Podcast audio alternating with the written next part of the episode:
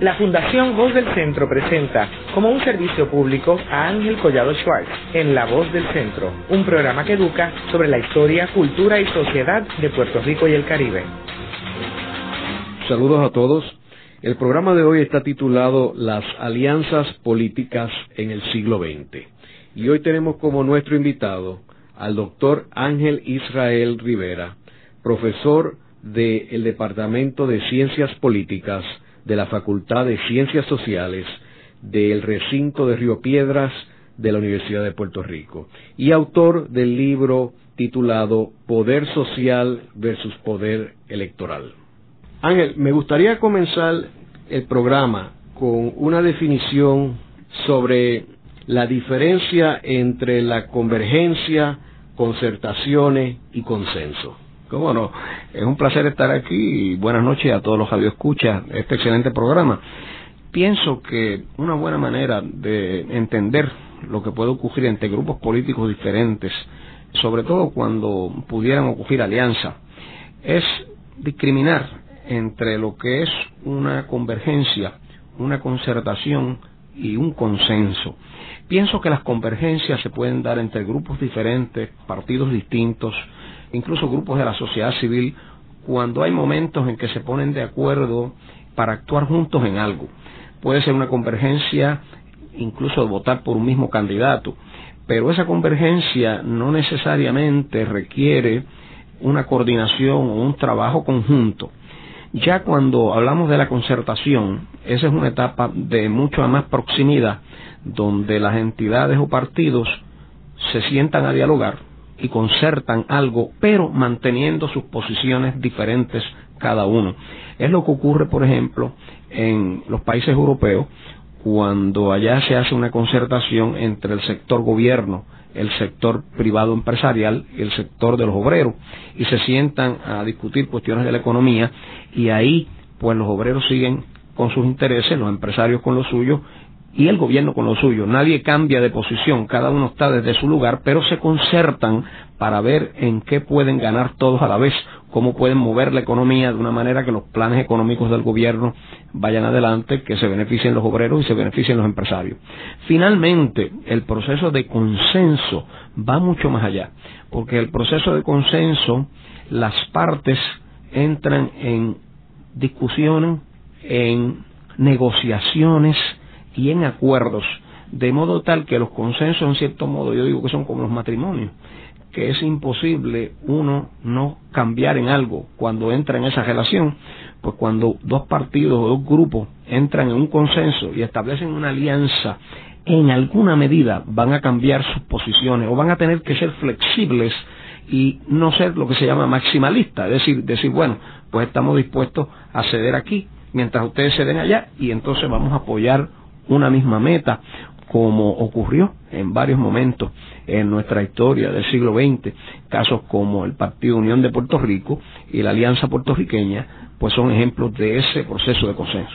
Es curioso que en la segunda mitad del siglo XX no hemos tenido estas alianzas o consensos oficialmente. Vemos que, de hecho, hemos tenido elecciones donde ha habido tres partidos independentistas corriendo en unas mismas elecciones. Pero donde mejor tenemos los ejemplos de todas estas tres definiciones que tú has planteado es en la primera mitad del siglo XX. Y me gustaría que entráramos en los detalles específicos y ejemplos de estas alianzas que surgieron y comenzando desde principios del siglo XX, como sabemos, los norteamericanos invadieron a Puerto Rico en el 1898, así que todas estas nuevas estructuras políticas empiezan a tomar una forma y una organización y una estructura distinta a raíz de la entrada de los norteamericanos. Si vamos al Partido Unión de Puerto Rico, que cumple su centenario en este año, háblanos qué tipo de, alianza o convergencia eh, o consenso hubo con el Partido Unión. Bueno, es interesante que, y no fue la primera vez en nuestra historia, porque incluso durante la época española también ocurrió que la metrópoli un poco empujó la idea de que se unieran los autonomistas que estaban divididos para poder elegir el Parlamento insular bajo la Carta Autonómica. Ya había habido un precedente de eso en época española, pero en época estadounidense, pues ya tenemos una primera situación que luego se reitera más adelante, donde en este caso es el gobernador Hunt norteamericano, quien en su discurso de toma de posesión, pues le propone a los puertorriqueños que traten de unificarse, que traten de unirse los partidos para que puedan haber unas propuestas unidas a los estadounidenses y eso facilite la posibilidad de la participación de los puertorriqueños en el gobierno o el que pudiese concederse un mayor grado de self-government, como se le llamaba en aquella época. Así que de ahí, don Rosendo Matienzo Cintrón, que es líder del Partido Republicano, toma en serio esa idea y la propone al Partido Republicano. El Partido Republicano no acepta, excepto un grupo de republicanos que están dispuestos a pensar en el consenso con los federales. Pero cuando el asunto se le propone al Partido Federal de Muñoz Rivera, los federales se reúnen y deciden que sí, están dispuestos a disolver el Partido Federal para crear un movimiento patrio. Incluso se pensó al principio en un movimiento de lo que hoy llamamos la sociedad civil, un movimiento amplio, que no fuera un partido político y que se llamaría la Unión de Puerto Rico, porque uniría los puertorriqueños de diferentes grupos y partidos para realmente poder defender los intereses de Puerto Rico ante la nueva metrópoli. Y así fue que nace, ¿verdad? El Partido Unión de Puerto Rico, donde no se puede decir que es una alianza entre el Partido Republicano y el Partido Federal, pero sí se puede decir que es una alianza entre el Partido Federal, que se disuelve, y su gente, sus líderes, y un sector del Partido Republicano que está dispuesto a entrar en ese consenso. Hay que recordar que en aquella época los partidos políticos no eran como hoy día partidos de masas, eran partidos más de notables, partidos de controlados claramente por una élite. Por lo tanto, era más fácil que en asambleas donde se reunían los diferentes líderes, pues se pudieran plantear unas cosas y otras y pudieran ocurrir estas alianzas. Ya en tiempos más contemporáneos tenemos un sistema de partidos donde los partidos son de masas y donde los líderes tienen también que tomar en cuenta que hay un cierto tradicionalismo fuerte, a veces lamentablemente muy fanático, ¿verdad? Y adversario de personas que de tradición son de un partido, de otro, y eso pues obviamente en los tiempos de la segunda mitad del siglo XX dificulta más la cuestión de las alianzas. En aquella época los líderes pues se reunían y a veces el hecho de que dos líderes entraran en un acuerdo, vamos a unir nuestros partidos, pues ya era suficiente para que eso tuviera una repercusión, como ocurrió para la Alianza Puertorriqueña de 1924, en que José Soto del Partido Republicano y Antonio R. Barceló deciden fusionar sus partidos o coaligar sus partidos o aliar sus partidos en esto que se llamó la Alianza Puertorriqueña de 1924. Ahora, volviendo otra vez al Partido Unión de Puerto Rico, yo creo que es curioso señalar que Matienzo Citrón, que era anexionista, evoluciona y se convierte en independentista ante ver la indiferencia que había en Washington hacia resolver el problema del estatus de Puerto Rico. Y es curioso también que más adelante pues tiene unos líderes independentistas como José de Diego, como Llorén Torre, como el mismo este Seno Gandía. ¿Cómo tú crees que ellos pudieron armonizar sus distintas visiones en términos de la evolución del estatus de Puerto Rico con un proyecto electoral. Eso es bien interesante porque en aquella época las diferencias de ideología partidista se veían, por lo menos en algunos de los líderes, de una manera un tanto distinto a hoy. En aquellos tiempos, los que eran estadistas decían, yo prefiero la estadidad,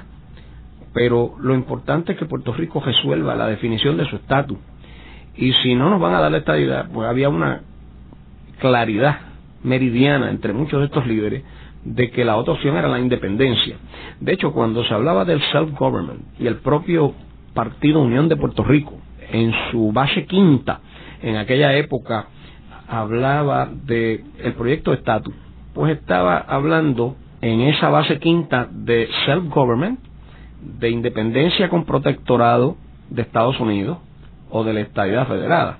Quiere decir que aquí podían llegar al Partido Unión personas que fueran estadistas, personas que defendieran la independencia con protectorado de los Estados Unidos, o personas que pensaran que el pueblo o el país no estaba preparado ni para una cosa ni para la otra y que era bueno tener un periodo previo de gobierno propio, o como ellos le llamaban self-government en aquella época, y entonces todos juntos estaban pensando en que podían lograr que la metrópoli resolviera de una forma o de otra, porque sinceramente muchos de estos líderes pensaban que lo que había que hacer era definir la situación de Puerto Rico frente a la metrópoli, no dejarla indefinida porque en este tiempo hay mucho disgusto con la ley Foraker, porque la ley Foraker no definía para nada eso. Entonces, se podía compatibilizar más en términos de la cuestión electoral, precisamente porque como ese era el discurso y hay personas de las diferentes tradiciones ideológicas o de los diferentes pensamientos sobre estatus, pues eso lo que ayuda es a sumar. La política, a veces tenemos que darnos cuenta que la política exitosa siempre es aquella que reconoce solamente dos operaciones matemáticas, sumar y multiplicar. Lo que no se puede hacer es gestar y dividir. Entonces, en cierto modo, en aquella época, crear un partido como Unión de Puerto Rico, donde convivían personas estadistas, un líder como Matienzo, Fíjense que Matienzo se convierte después en independentista, como muy bien dice usted, porque se da cuenta de que Estados Unidos no tiene ningún propósito de eh, darle la estabilidad a Puerto Rico, está frustrado con eso y entonces dice pues no hay más remedio que luchar por la independencia de Puerto Rico, pero tenemos que educar al pueblo primero y se lanza a un proceso de educación del pueblo a partir de 1912 con lo que se llamó el Partido de la Independencia. Pero entonces ya en ese momento Matienzo lo que hace es salir del Partido Unión. Pero en el momento en que se crea el Partido Unión, pues hay estadistas, hay personas que prefieren un periodo de autonomía, que sería lo que llamaríamos los autonomistas, y hay los que son decididamente independentistas. Y por eso está recogido en la base quinta del Partido Unión esas tres elementos. Pero siempre hubo una claridad meridiana de que el self-government no era una tercera opción, de que el self-government no era como hoy día que se le considera el Estado Libre Asociado como una tercera opción frente a la estabilidad y la independencia. No, no. El self-government no se veía como una tercera opción que pudiera ser indefinida, sino que el entendimiento que tenían estos políticos era que el self-government podía servir para preparar a Puerto Rico para cualquiera de las dos, o el ingreso a Estados Unidos como un Estado federado de la Unión, o el tener una república soberana independiente en Puerto Rico. ¿Y qué sucede con el Partido Unión de Puerto Rico? ¿Por qué llega a su final el partido? Bueno, esto es bien interesante porque entonces viene la década de los 20. Ese partido, el Partido Unión de Puerto Rico, realmente podemos decir que fue tremendamente exitoso en mantener lo que podríamos llamar un cuasi monopartidismo que en la ciencia política le llamamos cuasi monopartidismo, esa situación donde habiendo otros partidos, generalmente hay uno que es el que puede ganar o a veces copar las elecciones. Eso lo han hecho aquí dos partidos históricamente, el Partido Unión de Puerto Rico por unos años y el Partido Popular Democrático después posteriormente entre 1944 y 1964. Así que el Partido Unión de Puerto Rico tuvo eh, su tiempo de gloria, su tiempo de fortaleza, su tiempo de victorias grandes frente a los republicanos, pero al mismo tiempo, poco a poco, fue debilitándose en la medida en que empieza a discutirse más intensamente la necesidad de, ante la indiferencia de Estados Unidos, caminar más directamente hacia la independencia. Sobre todo, ahí está la lucha de José de Diego, que logra para 1914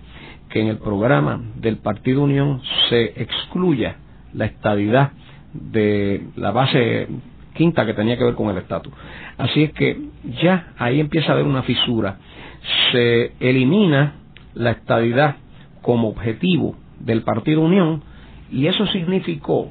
que en las elecciones de 1914, en aquella época las elecciones eran cada dos años, en las elecciones de 1912 el Partido Unión sacó más del 60% del voto, 62 por ahí más o menos, 61 y pico. Y en las elecciones de 1914, al eliminar la estadidad, gana todavía las elecciones de 1914, pero baja de voto y tiene solamente un 53%. Quiere decir que ahí ya se empezó a erosionar cuando descarta la estadidad y empieza a perder algunos sectores que le hubieran podido seguir apoyando si hubiera mantenido la estadidad como una de las opciones. Más adelante también se va agravando la situación porque el Partido Unión de Puerto Rico tratando en los años 20, en el 22 en adelante, de lograr la aprobación del proyecto Campbell en el Congreso de los Estados Unidos, pues empieza a irse por el camino de descartar también la independencia y a pensarse que la meta del partido debe ser la autonomía, debe ser lo que ya empezó a llamarse en aquella época el Estado Libre Asociado o el Libre Estado Asociado, porque el presidente de la Cámara, en aquel entonces, Miguel Guerra Mondragón, que apoyaba el proyecto Campbell y que fue el que lo escribió realmente, pues quería que en Puerto Rico ocurriera algo parecido a lo que había ocurrido en Irlanda, entonces se hablaba del Estado Libre de Irlanda y se hablaba en aquella época del libre Estado asociado y eso entonces empezó a sacar también del Partido Unión a los independentistas. Hacemos una breve pausa y luego continuamos con la voz del centro.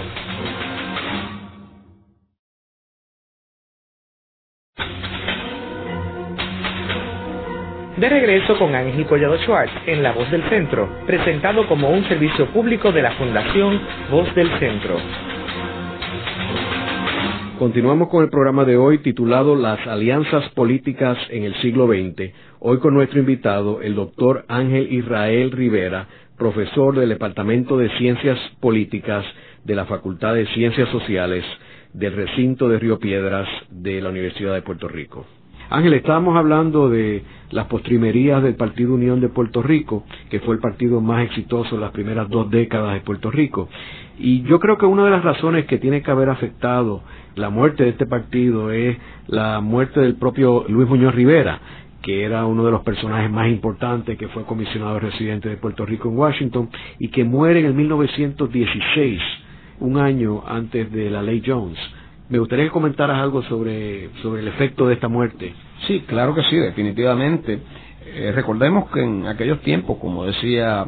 hace unos minutos, los partidos eran partidos de notables y la gente pues seguía a ciertos líderes con bastante fervor y a veces hasta fanatismo. Por eso se hablaba de que había gente que eran muñozistas y gente que eran barbosistas. De modo que ciertamente la muerte de un líder y un líder de la estatura de Luis Muñoz Rivera tenía que afectar negativamente a ese partido, donde entonces el partido tenía que quedar en manos de otros seguidores que no tenían el mismo impacto y el mismo carisma ante sus electores y por lo tanto iba a traer unas dificultades al partido. Esto ocurre también con Matías Cintrón, que muere en 1913 después de haber fundado en 1912 el Partido de la Independencia. Entonces el Partido de la Independencia lleva a Matienzo una campaña a través de todo el país, una campaña muy seria de que había que educar al pueblo de por qué los beneficios de la independencia. Se participa en las elecciones, pero el Partido de la Independencia, un partido nuevo, relativamente frágil, no sacó muchos votos en esa elección y además del fracaso electoral, pues prácticamente que lo entejó de la vida política puertorriqueña la muerte de Matías Cintrón. Quiere decir que la muerte de los líderes pues afectaba en aquella época estos partidos. Claro, Unión de Puerto Rico pues afecta también por supuesto por esos otros factores que hablábamos. Del asunto del estatus no va quedando tan claro porque es que aquí hubo una alianza en el Partido Unión que pretendía unir a todas las personas que creyeran que se debía resolver la situación colonial, no importa si era por la estadidad, si era con una independencia con el protectorado de Estados Unidos, o si íbamos a tener un self-government que iba a desembocar en uno o en el otro. Por lo tanto, eso pues mantuvo al partido también unido un tiempo, pero en la medida en que ninguna de esos objetivos se conseguía por la independencia también del Congreso de Estados Unidos, por la falta de compromiso, la ley fora que se había aprobado como una ley temporal de corta duración supuestamente y sin embargo duró desde 1900 a 1917. Quiere decir que eso también empezó a erosionar la paciencia de algunos líderes y sectores que no, no confiaban en que el Partido Unión entonces podía realmente resolver este problema y por eso viajan a Washington, por eso van hacer peticiones sobre el gobernador electivo desde el tiempo de la ley Jones, porque desde el tiempo en que se discute la ley Jones en el Congreso, ya todos los partidos, el Partido Unión, el Partido Republicano y el Partido Socialista, están claramente demandando en el Congreso que haya un gobernador elegido por el pueblo en Puerto Rico. Y entiéndase que esto significaría un gobernador puertorriqueño, pero el Congreso no estaba preparado para hacer esa concesión y como sabemos en la ley Jones no se hace esa concesión, se hace la concesión de la Cámara Legislativa con unas limitaciones muy, muy serias al poder legislativo de esa nueva legislatura que ahora iba a controlar los puertorriqueños. Así que, en cierto modo, la indiferencia de la metrópoli o las, los obstáculos que le pone la metrópoli a conseguir algún tipo de solución o definición de la situación política de Puerto Rico en su relación con Estados Unidos afectó muchísimo al Partido Unión y es también, en cierto modo, la causa de que surgiera la Alianza Puertorriqueña en 1924. O sea, tú lo que mencionas es que la Alianza Puertorriqueña es en realidad una evolución de la Unión de Puerto Rico. En cierto modo sí, pero ocurre ahora algo similar, pero en otro tiempo y bajo otro marco jurídico, porque ahora es bajo la ley Jones, y lo que ocurre es que cuando se está tratando de solicitar cambios a la ley Jones en el Congreso, los líderes políticos acuden allá, va Santiago Iglesias, va Antonio R. Barceló, que para ese momento es el líder del Partido Unión, y don José Tosoto, que para ese momento es el líder del Partido Republicano. Coinciden en el Congreso, están luchando por medidas de gobierno propio, pero en la medida que tanto el proyecto Campbell como un proyecto que se presentó después, llamado Proyecto Córdoba Dávila, para crear una autonomía para Puerto Rico que el gobierno de Puerto Rico estuviera totalmente en manos de los puertorriqueños, fracasó. Y entonces los propios congresistas, allá en las discusiones en el Congreso, en las conversaciones de pasillo con estos líderes, pues insistían que para que se pudiera lograr algo, los dos partidos grandes de Puerto Rico, los dos partidos principales, el Partido Unión y el Partido Republicano, que eran tradicionalmente adversarios, debían unirse para que vinieran con una sola voz y se pudiera entonces atender sus reclamos. Claro, lo que estaba detrás de todo esto era la gran preocupación que había en el Congreso de Estados Unidos con el aumento en votos que llevaba observando el Partido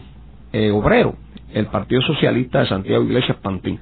Y entonces el compañero Edgardo Meléndez tiene en su libro sobre el movimiento anexionista en Puerto Rico una explicación muy interesante de cómo, y da la evidencia, ¿verdad?, de cómo las amenazas rojas que representaba este partido que se llamaba socialista, que tenía una bandera roja, en pero que era anexionista. Pero que era anexionista. Era anexionista y no era para nada comunista, por supuesto. Aunque Barceló trató en algunos momentos en, allá en Washington de hacer ver como que el Partido Socialista de Santiago Iglesias era comunista, pero todos nosotros sabemos que no es así. Bueno, Santiago Iglesias pues era muy pro norteamericano y no tenía nada de comunista, pero este peligro de la amenaza roja es lo que lleva no solamente a los congresistas,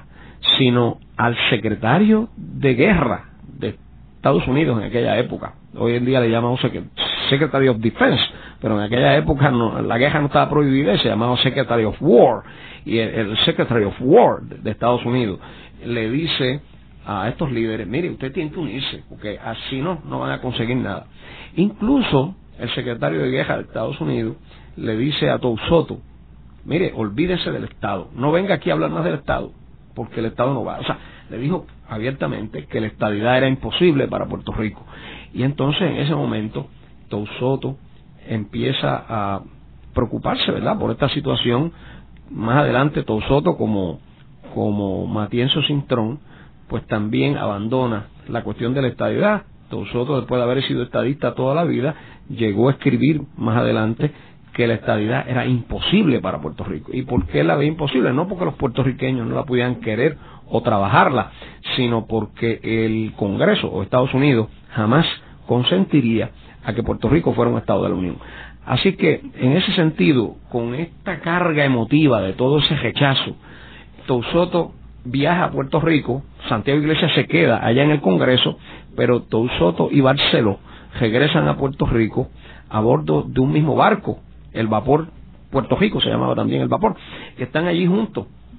Y en ese barco em, empiezan a entrar en conversaciones, empiezan a dialogar sobre lo que le habían estado sugiriendo los congresistas y el secretario de Guerra de los Estados Unidos y llegan al acuerdo de que cuando lleguen a Puerto Rico van a tratar de fraguar una alianza entre estos dos partidos adversarios. Es una cosa que a nosotros nos choca, ¿verdad? Los que no vivimos esa época, porque es como si alguien le dijeran ahora que el PNP y el Partido Popular van a hacer una alianza. O sea, nadie imagina que los dos partidos tradicionalmente adversarios y fuertemente adversarios puedan hacer una alianza. Pero Barceló y Soto, por las propias presiones de la metrópoli, deciden que sí la quieren hacer y en cierto modo pues la articulan y obviamente con eso le bloquean el paso al gobierno al Partido Socialista, porque el Partido Socialista venía ya fraguando unas conversaciones con el Partido Republicano para ver si el Partido Republicano y el Socialista se aliaban, en cuyo caso el Partido Republicano y el Socialista unidos quizás podían dejotar al Partido Unión. Ese era el interés electoral que tenía Santiago Iglesias y los republicanos de una posibilidad de unión entre ambos. Pero eso no había cuajado y claro, para evitar que cuajara, en la propia metrópoli empujó a los líderes de los dos partidos grandes para que hicieran la alianza entre ellos y por lo tanto pues palideció. Después finalmente como reacción ante la alianza puertorriqueña del 24, en el mismo 1924, un grupo de republicanos dirigido por Rafael Martínez Nadal, que no se quiso ir a la alianza, que quiso mantenerse fiel a la estadidad, pues se hizo una especie de alianza también o coalición con el Partido Socialista de Santiago Iglesia. Así que en aquel momento del 24 había dos coaliciones, la alianza puertorriqueña, una alianza entre el Partido Unión y el Partido Republicano, y una coalición más pequeña entre lo que había quedado del Partido Republicano que se llamó al principio Partido Republicano Puro, pero después tuvieron que poner el nombre de Partido Constitucional Histórico y que van un poco juntos a las elecciones con los socialistas en aquella época de los años 20. Luego de la pausa continuamos con la voz del centro.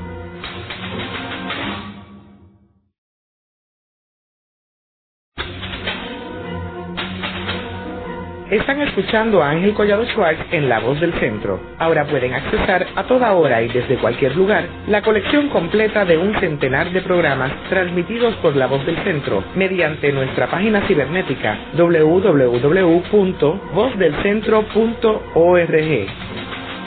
Continuamos con el programa de hoy titulado Las alianzas políticas en el siglo XX. Hoy con nuestro invitado, el doctor Ángel Israel Rivera, profesor del Departamento de Ciencias Políticas de la Facultad de Ciencias Sociales del recinto de Río Piedras de la Universidad de Puerto Rico. Ángel, estábamos hablando de las elecciones del 24, donde tú señalas de que es las primeras elecciones en realidad donde tenemos dos grupos, dos coaliciones compitiendo una contra la otra. Una, la Alianza Puertorriqueña, con José Tou Soto, republicano, y Antonio R. Barceló del Partido Unión de Puerto Rico, y otro, el de los republicanos puros de Martínez Nadal, con el Partido Socialista de Santiago Iglesias, Pantín. ¿Cuál fue el resultado de esa contienda? Ah, esa contienda claramente la ganó la alianza, porque definitivamente eran dos partidos, los dos partidos más grandes, los dos partidos más fuertes. Entonces, al sumarse la gente de Barceló y la gente de Tou Soto, en un mismo esfuerzo electoral, pues la alianza ganó bastante cómodamente. La alianza vuelve y gana en 1928, en las próximas elecciones, porque recordemos que ya bajo la ley Jones las elecciones son cada cuatro años, y entonces allí en 1928 gana la alianza otra vez, pero muy curiosamente pasa algo que rara vez pasa en la historia de los países, que es que un partido o una alianza ganadora, acabando de ganar las elecciones en el 28, entra en un periodo de crisis y descomposición y se disuelve la alianza en 1929. Muy pronto, por muchísimas razones, por razones de disputas entre Antonio Rebarceló y José Tousoto, por razones de la peleita esta pequeña que también a veces hay sobre los puestos políticos. ¿Cuántos puestos me tocan, me tocan a los unionistas? ¿Cuántos puestos nos van a tocar a los republicanos que componían la alianza? Y sobre todo, y es bien importante tener esto claro, sobre todo el que el Congreso no hiciera nada, absolutamente nada, para que se lograra el objetivo ideológico de la alianza, porque el objetivo ideológico de la alianza había sido, vamos a hacer una tregua de Dios, vamos a dejar de pelear entre estos dos partidos adversarios, vamos a echar un poquito al lado la estadidad, vamos a echar un poquito al lado la independencia, que era la meta final del Partido Unión,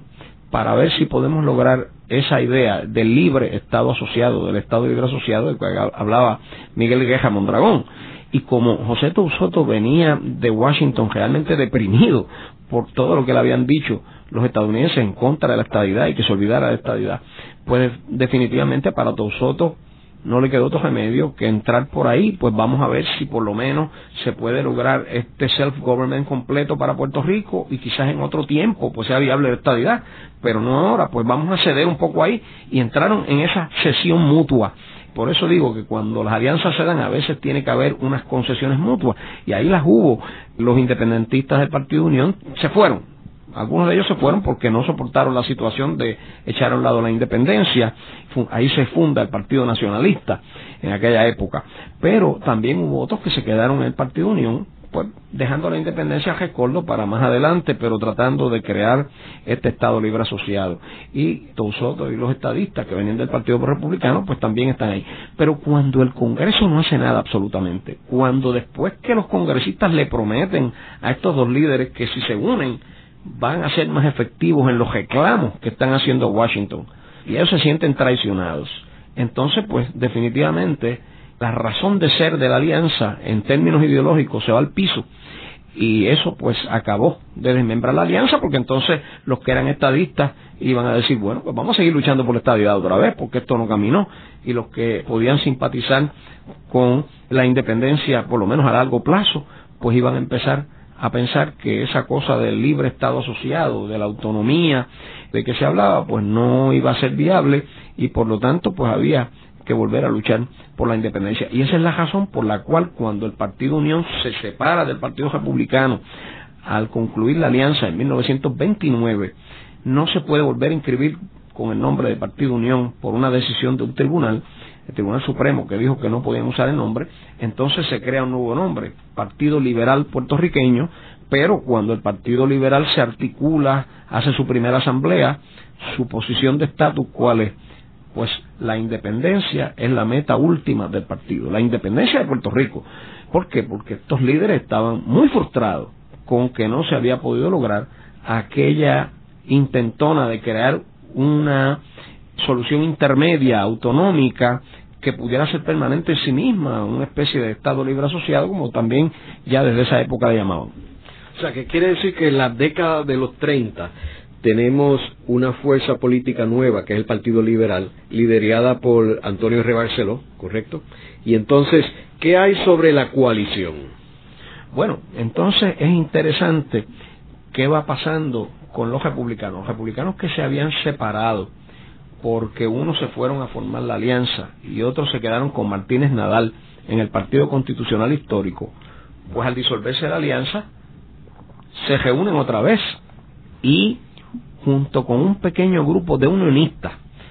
no fueron muchos, pero entre ellos estaba Leopoldo Figueroa, que había sido unionista, y entonces otros más deciden fundar un nuevo partido que entonces se llama la Unión Republicana.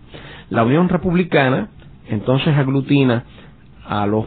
republicanos de Martínez Nadal que no quisieron estar nunca en la alianza, a los republicanos aliancistas que ya no estaban en la alianza porque la alianza se disolvió, se juntan otra vez republicanos con republicanos, con algunos unionistas que se vienen con ellos y ahí se crea la Unión Republicana. La Unión Republicana entonces establece el proceso de alianza o de coalición con el Partido Socialista de Santiago Iglesias Pantín, que entonces por fin tiene la posibilidad de llegar al gobierno y luego incluso va a estar de comisionado residente Santiago Iglesias y va a haber el comisionado residente de ese partido en esa nueva alianza de los años 30. Quiere decir que lo que el Congreso de Estados Unidos trató de evitar, porque los socialistas eran la supuesta amenaza roja en los años 20, no se pudo evitar en los años 30. Pero claro, uno dirá, bueno, ¿y cómo es que los estadounidenses se quedaron tranquilos de que llegara al gobierno el Partido Socialista en coalición con los republicanos? Bueno, porque aquella, en aquel momento ya, para los años 30, Santiago Iglesias y los líderes del Partido Socialista se habían amansado bastante, se habían domesticado bastante en sus luchas obreras, en sus huelgas feroces y ese tipo de cosas, y además estaban asumiendo unas posiciones más favorables a los intereses incluso patronales de la gente que dirigía el partido Unión Republicana. Así que en ese momento, aunque el Partido Liberal es el mismo Partido Unión de Puerto Rico, pero con otro nombre, ¿verdad? La misma gente, Antonio G. Barceló, el Partido Liberal con la meta de la independencia de Puerto Rico como meta última, es el partido que más votos saca en las elecciones del 30, el partido individual que más votos saca en las elecciones de los años 30, sin embargo no puede ganar las elecciones por esta coalición que se da entre socialistas y Unión Republicana. Al sumarse los votos de Unión Republicana y Partido Socialista, pues derrotan al Partido Liberal, eligen al comisionado residente, porque en aquella época no se elegía un gobernador, eligen al comisionado residente, dominan ambas cámaras legislativas, y eso es los años 30. Al mismo tiempo, los años 30 se distinguen entonces por la continuada prédica de la independencia para Puerto Rico, tanto en las filas del Partido Liberal como en el movimiento nacionalista Albizu Campo, que como todos sabemos, pues tuvo unas acciones bastante preponderantes durante la década de los 30, tanto por la iniciativa de los nacionalistas como por la represión que vino del gobierno estadounidense contra el nacionalismo y contra el Campo. Así que en ese sentido, pues los años 30 son quizás una de las épocas donde los puertorriqueños estuvieron más divididos, porque por un lado estaban los independentistas en el Partido Liberal y otros independentistas más radicales todavía, que querían la independencia más a corto plazo en el Partido Nacionalista, y por otro lado la coalición republicano-socialista que aglutinaba al sumar los dos partidos una mayoría de votos, pues planteaba la estabilidad para Puerto Rico. O sea, Puerto Rico está en una situación de total polarización en la década de los 30, polarización que es similar a la que después se ha dado más adelante, en cierto modo, entre el Partido Popular el PNP y en otros momentos más, más cercanos a nuestra, al momento que estamos viviendo, donde también pues ha habido situaciones de mucha adversariedad entre los puertorriqueños, lamentablemente. Eh, los que creemos en los consensos y creemos en el proceso de alianzas y eso, pues a veces mm, nos percatamos de lo difícil que es lograr que estos consensos puedan fructificar, lamentablemente, por este espíritu extremadamente adversario, por la división y la polarización que a veces se da en Puerto Rico, no solamente entre los líderes, sino incluso entre las bases del pueblo. Podemos ver que entonces las elecciones del 1932 y 36, el partido, la coalición gana las elecciones contra el Partido Liberal, liderado por Antonio R. Barceló. Vemos que en las elecciones del 1932,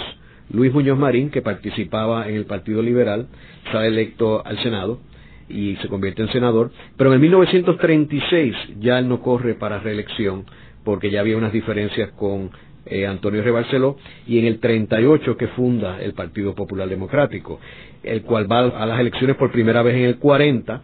donde gana la presidencia del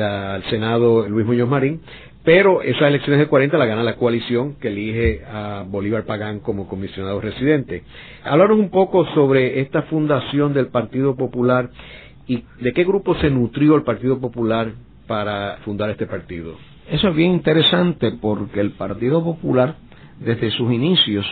fue un partido que podríamos llamar de coalición. O sea, a pesar de que la gente muchas veces no lo ve así, porque el Partido Popular después se consolidó bajo el liderato de Muñoz Marín como un partido sólido y hoy en día incluso es un partido que tiene una gran tradición de seguidores en Puerto Rico, pero el Partido Popular en sus inicios fue claramente producto de coalición y realineamiento de fuerzas. ¿Cómo se explica esto? Pues recordemos que Muñoz Marín en aquel momento, aunque era un líder joven que estaba despegando y teniendo impacto, pues no tenía el mismo carisma, no se había desarrollado el mismo carisma que después desarrolla mucho más tarde. Así que el Partido Popular, que no gana totalmente las elecciones del 40, a veces se dice que el Partido Popular ganó en el 40, realmente ganó más la coalición que el Partido Popular, aunque el Partido Popular logra vencer en el Senado y precisamente logra tener mayoría en el Senado porque dos legisladores laboristas deciden votar con los populares y le dan la mayoría para elegir a Muñoz Marín. Quiere decir que ahí se ve claro que el Partido Popular no fue un fenómeno de un solo grupo, que fue un fenómeno apoyado por varios sectores. Y ello se explica porque en este momento de el 40, fin de la década de los 30, principio de la década del 40, hay un proceso de división en todos los partidos. Todos los partidos se dividen. Se dividió el Partido Liberal porque hubo el conflicto entre Barceló y Muñoz, y Muñoz termina yéndose del partido y yéndose con la juventud y después arrastra prácticamente la gran mayoría de los votantes en ese partido. Pero no solamente son los liberales los que van a votar popular en el 40, sino que también se divide la Unión Republicana y se divide el Partido Socialista. Ambos partidos que habían formado la coalición republicano-socialista victoriosa de los años 30 se dividen y entonces sectores, sobre todo del Partido Socialista, el Partido Obrero, pues simpatizan con la prédica de Muñoz, con la prédica de reformas económicas, etcétera, y se unen a apoyar el Partido Popular.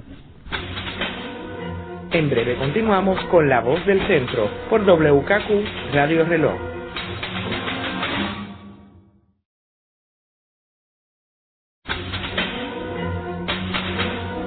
Continuamos con la parte final de La Voz del Centro con Ángel Collado Schwartz. Pueden enviarnos sus comentarios o sugerencias a través de nuestra página cibernética en www.vozdelcentro.org.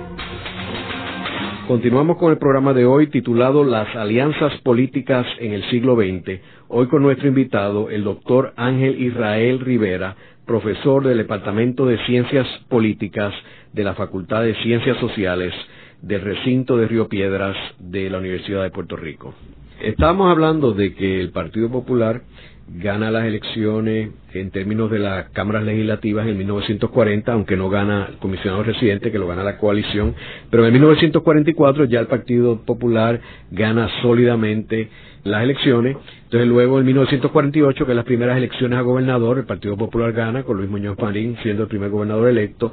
Quiero mencionar también en el 46 se funda el Partido Independentista Puertorriqueño, pero ya el Partido Popular continúa ganando las elecciones 52, 56, 60 y 64 ya con Roberto Sánchez Vilella. Y me gustaría, Ángel, que entráramos en cuál ha sido la situación en esa segunda mitad del siglo XX en términos de las alianzas, las coaliciones entre los partidos políticos. La situación cambió drásticamente.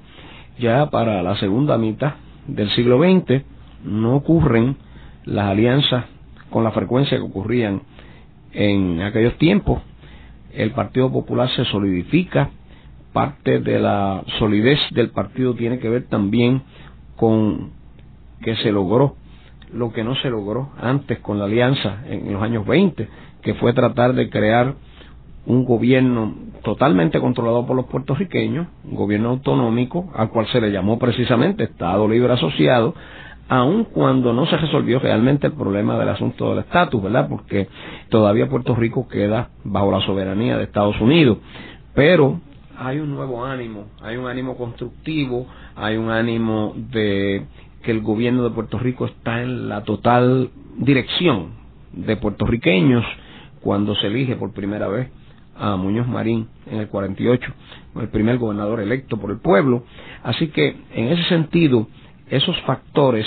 contribuyen, la figura carismática de Muñoz,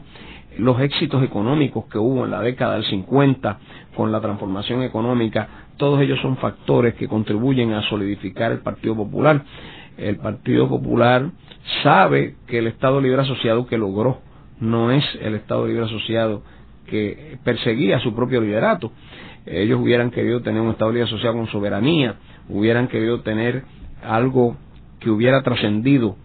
el tratamiento territorial que le sigue dando el Congreso a Puerto Rico en muchas ocasiones, pero eso no se pudo lograr, pero aún así, como hubo un gran crecimiento económico por la cuestión del modelo de Moscoso, de traer la industrialización por invitación masivamente a la economía de Puerto Rico y aquí la economía del país creció vertiginosamente con esa industrialización por invitación, pues el Partido Popular y Muñoz fueron muy hábiles en darle una legitimación al Estado Libre Asociado, no a base de que se hubiese logrado la autonomía plenamente, sino a base de que se estaba logrando una mejoría económica dramática. Así que en ese sentido el Partido Popular se va solidificando, pero al mismo tiempo también tiene sus fisuras, fisuras que van apareciendo más adelante tanto en términos de sectores nuevos, jóvenes en el Partido Popular, que empiezan a cuestionar precisamente este camino que tomó Muñoz Marín de echar a un lado el crecimiento del Estado Libre Asociado y tratar de justificar lo que se tenía en Puerto Rico meramente porque se estaba prosperando. Aquella idea de que el ELA es el progreso que se vive, pues eh, había una serie de jóvenes, el grupo de los 22 otros grupos que empezaron a cuestionar eso y empezaron a pensar que había que hacer unos cambios en el Partido Popular. El propio Roberto Sánchez Vilella es ejemplo de eso porque empieza a atraer al gobierno cuando es elegido gobernador a una serie de jóvenes tecnócratas, personas que tienen otra mentalidad sobre lo que debe hacerse desde el gobierno y estos técnicos que acompañan a Roberto Sánchez, que nunca fue un político de bajicada, sino que fue la mano derecha de Muñoz en asuntos administrativos, pues realmente amenazan a los políticos de la vieja guardia en el Partido Popular y por eso aquel diferendo tan fuerte que hubo para las elecciones del 68 en que había tres candidatos, pero después Muñoz dijo que solamente apoyaría a dos, a Luis Negrón López o a Santiago Polanco Abreu, y que el único que no apoyaría era Roberto Sánchez Vilella. Pero entonces, todo esto, como sabemos, genera la situación de división del Partido Popular en 1968, y así llegamos entonces a una situación similar a la que hubo en el 40, donde un partido que se acababa de fundar a raíz del plebiscito de 1967 eh, con Estadistas Unidos, que habían tenido el adelanto de haber sacado más votos para la estadidad en ese plebiscito que lo que normalmente sacaba el Partido Estadista Republicano, que sacaba treinta y pico por ciento en las elecciones para aquella época y de pronto Fejé con su gente de Estadistas Unidos pues lleva a la estadidad a sacar un 39, casi un 40%, un 39%, y entonces eso les da un cierto ánimo y crean el Partido Nuevo Progresista. Entonces el Partido Nuevo Progresista le pasa como el Partido Popular en el 40, que no gana totalmente las elecciones porque gana FG como candidato a gobernador y logran retener la Cámara de Representantes, pero el Senado lo gana el Partido Popular Democrático y Rafael Hernández Colón es entonces el presidente del Senado en aquella época, mientras FG es el gobernador. Así que ahí tenemos una situación donde ahora surge un nuevo partido y se van creando las condiciones para crear lo que llamamos el bipartidismo cerrado en Puerto Rico. O sea que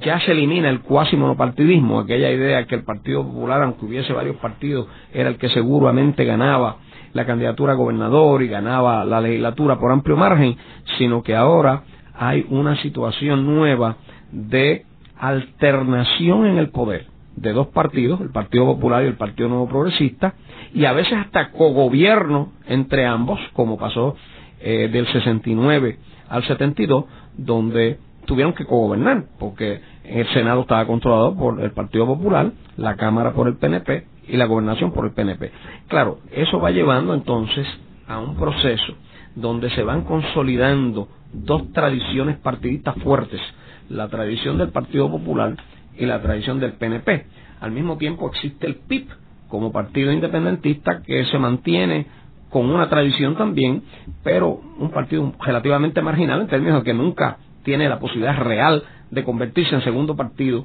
y ganar las elecciones. Por eso es que decimos que el bipartidismo es un bipartidismo cerrado, porque está cerrado a esos dos partidos grandes en ese momento y además porque las elecciones son sumamente cerradas en muchas de las contiendas electorales que se dan en el periodo de 1968 a 1988, por ejemplo, en esos 20 años hay unas elecciones cerradas, hay una alternación en el poder entre esos dos partidos y realmente eso dificulta muchísimo la posibilidad de alianzas porque la política se pone muy adversativa, muy adversaria entre esos dos partidos grandes. Es curioso también que los intentos que han habido de fundar nuevos partidos, uniendo distintas ideologías, el éxito ha sido bien limitado. Este, podemos ver el Partido del Pueblo que tú mencionabas, donde Roberto Sánchez Vilella le puso un nombre como el Partido del Pueblo y que el pueblo decida era el tema de campaña. Sin embargo, pues tuvo una, una aceptación limitada en Puerto Rico en el 68. Vemos también el caso de el Partido Acción Cristiana, del 1960, donde tenía líderes independentistas, líderes anexionistas, y también tuvo una, un resultado bastante limitado. Y por último vemos el Partido Renovación Puertorriqueña, el arco iris, que unía supuestamente personas de todas las ideologías en el 1984 con Hernán Padilla, y también tuvo una demostración limitada en términos del éxito electoral. ¿Qué tú dirías en términos de estos tres ejemplos que yo mencioné? como posibles o intentos de coaliciones en la segunda mitad del siglo XX. Sí, en cierto modo lo fueron. Todos ellos, eh, estoy 100% de acuerdo contigo, que todos ellos fueron intentos de reagrupar fuerzas, de mover personas de diferentes,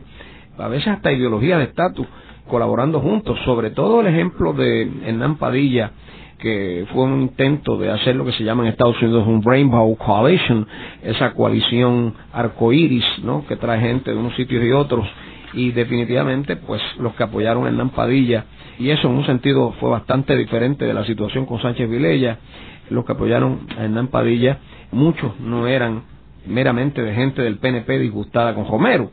sino eran más bien personas que se empezaron a entusiasmar con la posibilidad de un nuevo partido quizá también para romper este monopolio del bipartidismo cejado del Partido Popular y el Partido Nuevo Progresista. De modo que en cierto modo se podría decir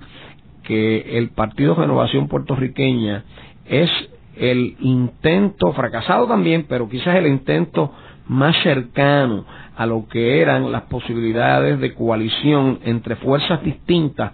que se dieron en aquellos tiempos. Claro, en estos tiempos no se han dado coaliciones de partido como tal, no se han dado coaliciones de partido precisamente porque los partidos se han reducido en número o porque los partidos que se han creado, sobre todo en el lado del independentismo, también han sido partidos que han durado muy poco tiempo. Recordemos a Toño González con el Partido Unión Puertorriqueña, que trataba de, hasta cierto punto, resucitar la idea de unión de Puerto Rico, pero fue un, un esfuerzo totalmente fallido, precisamente porque las masas en Puerto Rico estaban ya bastante bien atrincheradas entre el Partido Nuevo Progresista y el Partido Popular,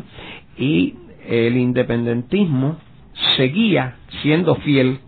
al Partido Independentista Puertorriqueño, que no ha logrado ser desplazado ni por el Partido Unión Puertorriqueña de eh, Antonio J. González, ni por el PSP de Juan Mario Brás. En el programa de hoy hemos discutido las alianzas políticas en el siglo XX. Vemos que en la primera mitad del siglo XX las alianzas era algo normal en, en, la vida política de Puerto Rico y que representó oportunidades para nuevas fuerzas y nuevos movimientos políticos en Puerto Rico. Sin embargo, en la segunda mitad del siglo XX vemos que hemos estado ausentes de estas coaliciones y de estos nuevos movimientos. Lo más cerca ha sido una sociedad civil, pero que no ha sido un movimiento electoral. Vemos que en ese sentido Puerto Rico debe ver más los modelos de las democracias en Europa, que son las más sofisticadas en el mundo, donde las coaliciones es algo normal, y más aún vemos hasta democracias de nuevos países, como el caso de India, como el caso de Israel, donde las coaliciones es algo normal para poder poner gobiernos juntos. Así que es algo que Puerto Rico debe evaluar para su futuro político. Colaboran en la dirección técnica Ángel Luis Cruz y Ezequiel Cabán. En la producción Isabel Pichardo y Nidia Suárez. Los invitamos a sintonizarnos la próxima semana a la misma hora en La Voz del Centro.